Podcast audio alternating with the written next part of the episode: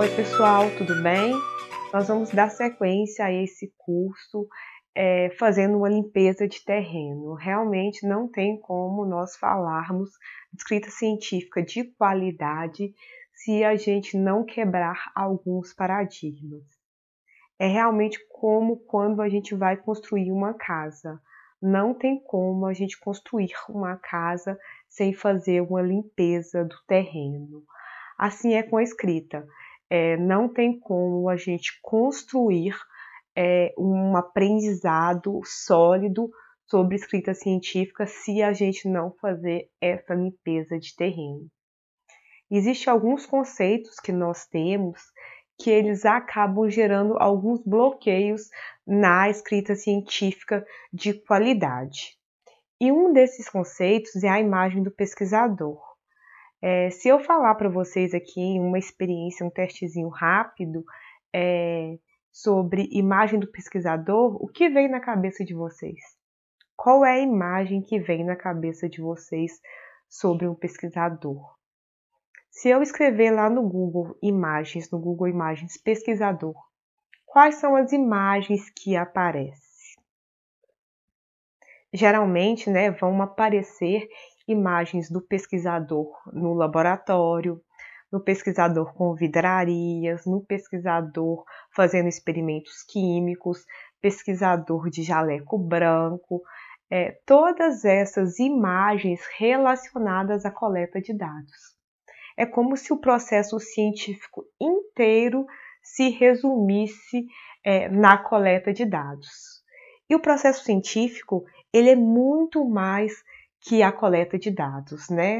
É, na nossa primeira videoaula, a gente falou sobre o processo científico. A gente passou rápido nesse assunto, mas aqui eu vou falar para vocês de forma um pouquinho mais aprofundada. O processo científico ele baseia-se em um problema. A partir desse problema, coleta-se evidências, a partir dessa coleta de evidências, gera uma hipótese. A partir dessa hipótese, a gente faz uma experimentação. A partir dessa experimentação, a experimentação é para testar se essa hipótese é verdadeira ou falsa. Depois dessa experimentação, a gente faz a análise dos resultados e finaliza reportando é, esses resultados.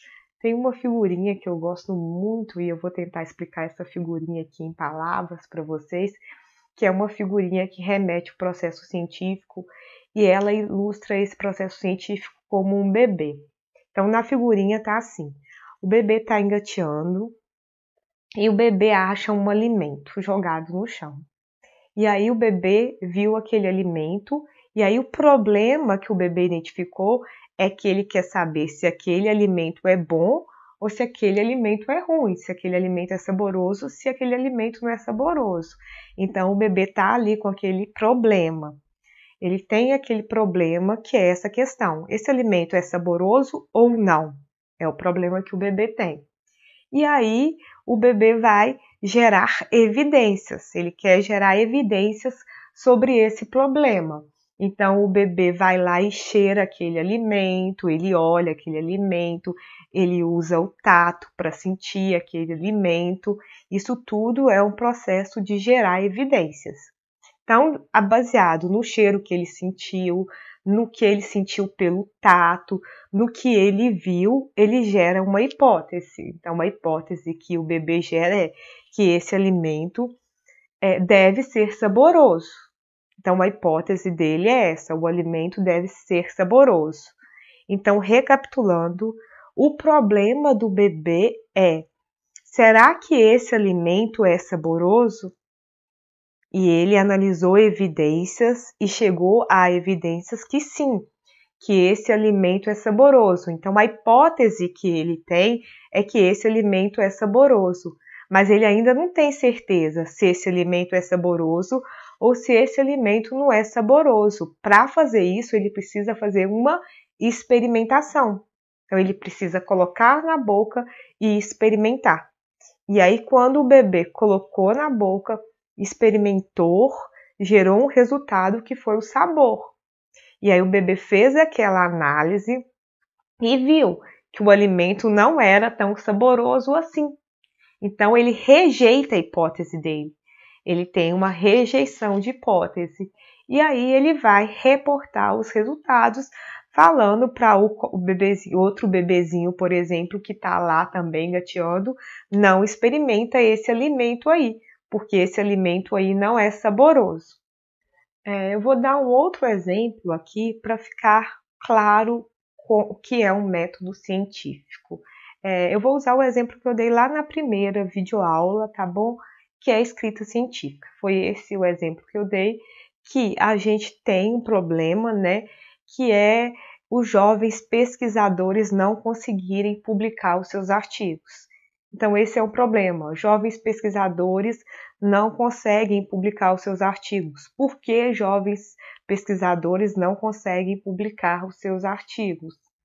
E aí eu vou fazer é, um levantamento de evidências. O que é levantamento de evidências? Eu começar a verificar artigos. Então, eu vou encontrar, por exemplo, artigo que fala que jovens pesquisadores não conseguem publicar seus artigos porque eles não têm um bom currículo e aí não conseguem aprovar projetos e aí não tem recurso. É, vamos achar artigos que falam que os jovens pesquisadores é, não conseguem publicar artigo porque eles ainda não têm uma linha de pesquisa muito definida, e daí por diante. E aí eu identifico uma lacuna de conhecimento que não tem nenhum artigo que fala sobre a escrita do jovem pesquisador. Então, tem artigo que fala sobre a falta de recurso, tem artigo que fala sobre a falta de experiência, tem artigo que fala sobre a falta de consolidação em uma linha de pesquisa, mas não tem artigo que fala sobre a escrita científica. Então, é a lacuna de conhecimento. Então, a partir do problema que eu tinha, que era jovens pesquisadores não conseguirem publicar seus artigos, eu levantei evidências, identifiquei uma lacuna e dessa lacuna eu gerei a minha hipótese. Qual que é a minha hipótese? Jovens pesquisadores não conseguem publicar os seus artigos porque têm deficiência na escrita. É a minha hipótese. E aí, para mim testar se essa hipótese é verdadeira ou falsa, Aí eu tenho que desenvolver um método, um método para testar a hipótese, que pode ser entrevista de jovens pesquisadores, entrevista com jovens pesquisadores, análise de artigo de jovens pesquisadores, e aí eu vou desenvolver uma metodologia para testar essa hipótese. E depois dessa metodologia, eu vou ter os resultados, né? Eu vou ter esses resultados e aí eu vou reportar esses resultados na forma de artigo científico. Eu chamo bem atenção aqui, gente, para a importância de levantamento de evidências. É, a ideia para um artigo, o título para um artigo, um tema para um artigo, um objetivo para um artigo, ele não pode assim sair do nada, brotar, sair debaixo do travesseiro. Ele sai a partir do levantamento de evidências. É, pesquisadores mais experientes, eles já fazem isso até de forma intuitiva. Eles estão sempre estudando o tema dele, ler artigo é hábito, então eles estão sempre acompanhando o estado da arte daquela ciência que eles estudam. Uma aspas aqui para me explicar o que é estado da arte, né? Que é, é a história daquela ciência. Tudo que saiu sobre aquele tema. Isso é estado da arte, tá bom? Todo o conteúdo que tem sobre aquele tema. Então, é, pesquisadores mais experientes, ele sabe toda a história do tema dele, ele sabe todo tudo de pesquisa que saiu sobre o tema dele, porque ele já trabalha com aquele tema há muito tempo. Isso não acontece com jovens pesquisadores. O que eu aconselho a jovens pesquisadores a fazer é trabalhar com fichamento. Eu trabalho com fichamento, tá bom? É, vou dar um exemplo aqui para vocês de uma pesquisa que é, de um tema que eu estou acompanhando com fichamento nesse, desde o início da pandemia, que é a alimentação em tempos de pandemia. Então, eu estou acompanhando né, é, isso, e aí eu tenho feito o fichamento, eu leio três, quatro artigos semanais sobre esse tema, vou acompanhando aí as principais revistas que têm publicado sobre esse tema e vou lendo sobre esse tema. E aí eu coloco mesmo em uma planilha do Excel, eu tem, tem outras técnicas de fichamento, tá, gente? Eu gosto de usar ainda a planilha do Excel. E aí eu coloco lá o autor que publicou aquele artigo, a data que ele foi publicado, a revista que ele foi publicado, o objetivo daquele artigo, a metodologia resumida daquele artigo e a conclusão daquele artigo. E eu vou fazendo isso com os diversos artigos que eu vou lendo. Então eu tinha feito isso, estava fazendo isso, e a partir disso eu vou gerar minha hipótese. Então, acompanhando essa ciência, eu vi que estava saindo muitos artigos em relação à segurança alimentar. Tinha muitos artigos relacionados ao aumento do desemprego, é, o problema econômico do país e a população não ter renda para comprar alimentos. Mas não tinha muitos artigos, era bem escasso quando a gente começou essa pesquisa, artigos que falavam em relação ao comer emocional. Como que essa situação de estresse, como que essa situação de ansiedade aumentou o consumo de alimentos hipercalóricos. Então eu identifiquei essa lacuna, que não tinha artigos que tratavam isso, o comer emocional na pandemia no Brasil, e aí, o que eu fiz? Desenvolvi uma hipótese. Qual que foi a minha hipótese?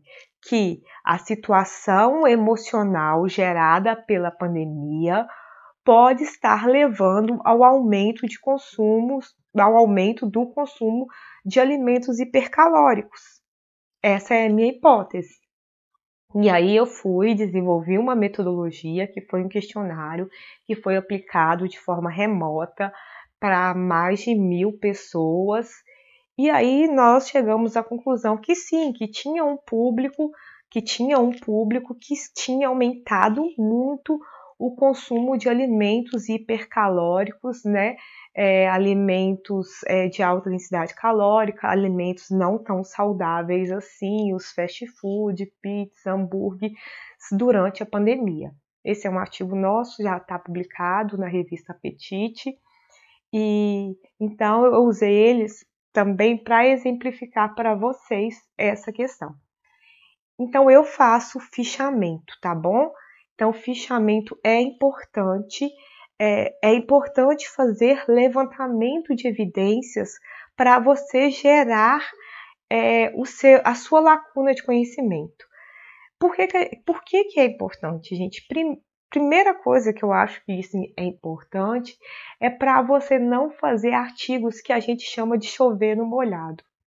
Se um monte de pessoa já fez artigos com aquele tema, por que, que você também vai fazer? Por que, que você não gasta seu tempo, você não gasta o recurso, que às vezes, muitas vezes é recurso público, você não gasta a capacidade intelectual para pesquisar algo novo, algo que realmente vá melhorar, contribuir para o estado daquela ciência. Isso te destaca como pesquisador, você pesquisar algo novo, algo que vai melhorar realmente aquele estado da arte, né? Aquela aquela ciência. Então, não tem como é, falarmos de escrita científica de qualidade sem falarmos de método científico e levantamento de evidências. A gente não consegue ter nenhum título, nem tema sem fazer levantamento de evidências. A primeira coisa que vocês têm que fazer para escrever um bom artigo é fazer levantamento de evidências.